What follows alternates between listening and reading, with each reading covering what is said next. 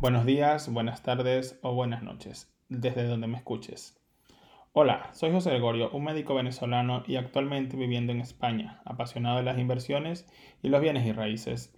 Te doy la bienvenida a mi podcast llamado Médico Capitalista, un podcast creado por un médico enfocado al gremio y a todos en general, donde aprenderemos sobre inversiones y bienes y raíces para alcanzar la libertad financiera. Con cada podcast hablaremos de un tema que nos ayudará a entender y a acercarnos más a esta meta. ¿Te parece si empezamos con el capítulo de hoy? Donde hablaremos deducción de impuestos para autónomos. Debo recordarte que en este podcast hablamos de inversiones y ten en cuenta que los mercados y los países son individuales. También que toda inversión conlleva un aprendizaje y riesgo de perder dinero, pero la responsabilidad de manejar el dinero es exclusivamente de ustedes. Continuamos con el podcast número 6. Algunos compañeros médicos y no médicos, pero la mayoría pertenecientes al cuadrante del flujo del dinero de autoempleados o autónomos, me preguntan, Gregorio, ¿cómo hacemos para que Hacienda no me pulverice al final del año en la declaración de la renta?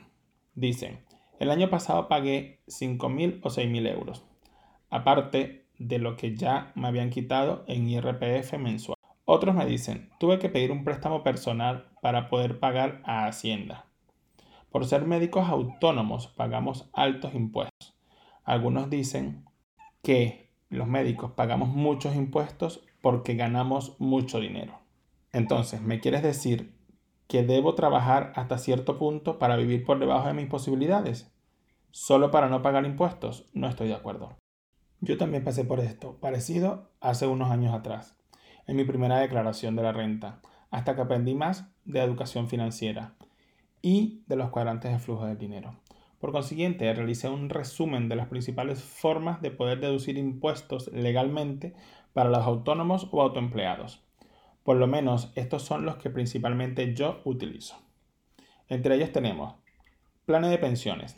Es un producto financiero de ahorro orientado a la jubilación, en el cual el inversor efectúa aportaciones periódicas que le permiten disponer de un capital o una renta al momento de la jubilación, en caso de incapacidad o fallecimiento. Los planes de pensiones están sometidos a supervisión e inspección por parte de la Dirección General de Seguros y Fondos de Pensiones, el organismo dependiente del Ministerio de Economía. Este organismo es el encargado de controlar la solvencia y el correcto funcionamiento de las entidades financieras que comercializan planes de pensiones. Además, las entidades gestoras deben presentar anualmente al Ministerio de Economía y Hacienda las cuentas anuales y el informe de la auditoría. Estos productos cuentan con un depositario particular encargado de custodiar los valores mobiliarios y además los activos que tenga el fondo de pensiones y de vigilar la entidad gestora ante los gestores, participantes y beneficiarios. ¿Cuáles son las ventajas e inconvenientes de los planes de pensiones? La mayor ventaja es el ahorro fiscal. Las aportaciones a los planes de pensiones reducen la base imponible general del IRPF del titular. Al rescatar el plan de pensiones, el titular obtiene tanto el dinero depositado a lo largo de los años como la rentabilidad que éste haya podido generar con el interés compuesto. El plan de pensiones se basa en las aportaciones que el cliente realiza. Estas pueden ser periódicas o puntuales. No existe obligación y este puede suspenderse o reanudarse cuando lo desees. La aportación máxima para el 2021 es de 2.000 euros. Desde el día primero de enero del 2021, antes era de un máximo de 8.000 euros hasta el 31 de diciembre del 2020. Las aportaciones a planes de pensiones en los que el titular sea el cónyuge si éste no obtiene rendimientos netos inferiores a 8.000 euros. El límite máximo será de 1.000 euros anuales. ¿Cuáles son las deducciones fiscales de las aportaciones al plan de pensión?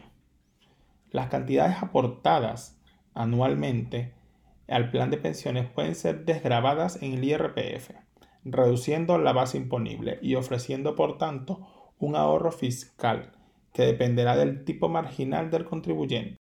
Como médico, personalmente me parece muy factible. Por otro lado, cuando nos toque rescatar el plan de pensiones, el capital que se obtenga tributará en el IRPF, como rendimiento del trabajo o ingreso ordinario. Esto quiere decir que se sumará a la base imponible del año de rescate del plan de pensiones, independientemente de la contingencia que genere dicho rescate. Te preguntarás entonces, ¿de qué vale la pena estos planes de pensiones? Si al final tendré que pagarlos en el IRPF con los impuestos cuando los recupere. Lo resumo de esta forma. El dinero que ingresamos en los planes de pensiones es un dinero que Hacienda no se va a llevar.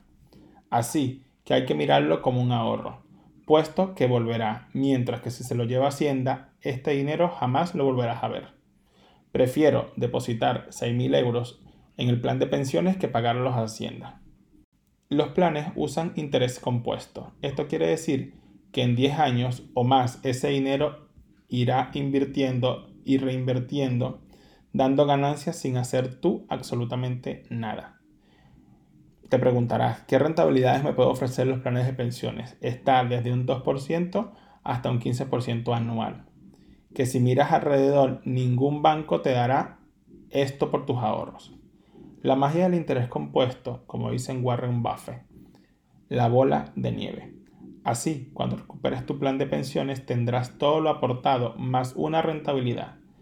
Por eso es mejor tener un plan de pensiones que una cuenta de ahorro con un interés anual entre el 1 y un máximo del 2%. Inversiones del plan de pensiones. Con las aportaciones que el cliente va realizando, los gestores van realizando una serie de inversiones con el fin de buscar la mayor rentabilidad. Las inversiones más frecuentes en los planes de pensiones son plan de renta fija, planes de renta variable, planes de renta mixta y planes garantizados. En resumen, ellos invierten en la bolsa a nivel mundial. Existen dos tipos de planes. Gestión pasiva se refiere a un robo advisor que tiene menos costes, incluso menos del 1% de gestión. Y tenemos los planes de gestión activa, que se refieren a fondos bancarios o mutuas que tienen más costos en vista a tener un personal administrativo, con un rango entre el 1.5 y el 3.5% de gestión. Yo personalmente solo invierto en fondos o planes de pensiones de gestión pasiva, puesto que no tienen personal, sino robots que replican la bolsa de valores y son más económicos. Hay muchos actualmente en España, entre ellos Indexa Capital, Finisense, FinanceBen, MyInvestor, entre otros. Yo he invertido en Indexa y en Finisense. Rescate del plan de pensiones. Una vez que el inversor haya accedido a la jubilación, el cliente podrá rescatar su plan de pensiones, es decir, las aportaciones que haya realizado más la rentabilidad acumulada. Contingencias para poder retirar el plan de pensiones en España. Acreditar tres requisitos. Estar en situación de desempleo. Estar inscrito como demandante de empleo. Haber agotado prestaciones contributivas o no tener derecho a estas. En caso de ser trabajador autónomo, se deberá haber agotado el derecho de recibir prestaciones contributivas y estar inscrito como demandante de empleo. También se puede acceder al mismo mediante incapacidad laboral permanente, dependencia severa o gran dependiente, enfermedad grave. El titular, en este caso, deberá acreditar la enfermedad. En el supuesto también se contempla que las enfermedades sean padecidas por el cónyuge, ascendientes o descendientes del primer grado. Fallecimientos. En este caso serán sus beneficiarios quienes reciban el capital acumulado y si no, sus propios herederos. Ejecución hipotecaria. Hasta mayo del 2017 se podría rescatar el capital acumulado en el plan de pensiones para pagar el préstamo hipotecario, si el titular estaba en ejecución hipotecaria. Tras un periodo de 10 años, desde enero del 2025 se podrá rescatar aquellas aportaciones con una antigüedad mínima de 10 años. Rescate del plan de pensiones. ¿Cómo debemos rescatar? Se puede rescatar de varias formas. Rescate en forma de capital. Se obtiene todo el dinero acumulado en el plan, pero de esta forma se deberá pagar los impuestos asociados al rescate del plan de una vez, lo que genera un impacto fiscal elevado. Rescate en forma de renta. Se obtiene una cantidad periódica de dinero que depende del tiempo que se haya acordado para rescatar el plan y el tipo de renta por la que hayas optado. Renta asegurada. Siempre se recibirá la misma cantidad de dinero y puede ser temporales o vitalicios. Renta financiera. La cantidad de dinero recibida dependerá de la rentabilidad de las inversiones hechas y se mantendrá mientras dure el saldo existente en la cuenta. Rescate mixto. Primero se obtiene una cantidad estipulada de dinero para posteriormente recibir una renta periódica que puede ser asegurada o financiera. Mi consejo sería retirarlo como renta vitalicia, para asociarla a su sueldo o pensión pública, para no incurrir en aumento de la base imponible del IRPF. Ejemplo, si su pensión es de 1.000 euros, más 500 euros que recibirá el plan de pensiones serían 1.500 euros mensuales. Tu base imponible sería del 24% por una renta de 18.000 euros al año. En cambio, si solicitas 1.000 euros del plan de pensiones mensuales, tu base imponible sería del 30% por una renta de 24.000 euros al año. Si solicitas tu plan de pensiones de una sola vez, tributarás por la cantidad completa a tu base imponible.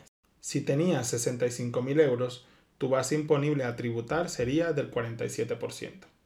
La idea del plan de pensiones es poder disminuir tu base imponible mientras tienes ingresos elevados en tu vida laboral. Pero en los últimos años el gobierno ha reducido las posibilidades de poder desgravarnos desde 8.000 euros en el año 2020 a los 2.000 euros en el año 2021, para llegar al año 2022 que posiblemente bajará a 1.000 euros al año, mientras subieron los tramos del IRPF de los trabajadores y los autónomos. Cada día nos imponen más impuestos a la clase media. Disculpe la interrupción, solo es para decirte que si te ha gustado mi podcast o el tema de hoy, seguiré aquí para hablar de diferentes temas que nos acerquen a la libertad financiera. Para seguir aprendiendo puedes dejarme una reseña o un comentario y también suscribirte, así la plataforma te avisará cada vez que publique un capítulo nuevo. Continuamos.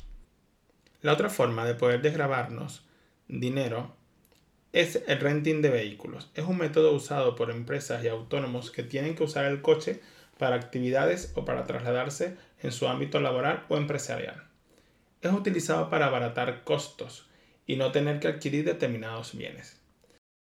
Método que uso personalmente como médico autónomo, en vista de que debo trasladarme por diferentes provincias de España. ¿Qué es el renting? El renting es el alquiler de bienes muebles de una duración superior a un año, pero inferior a cinco años. El más usado es el renting de vehículos, que consiste que a cambio de una cuota mensual o semestral el arrendador autónomo o empresa disfrute del coche y además se olvida del costo de mantenimiento y seguros. Solo tienes que llenar el tanque y conducir.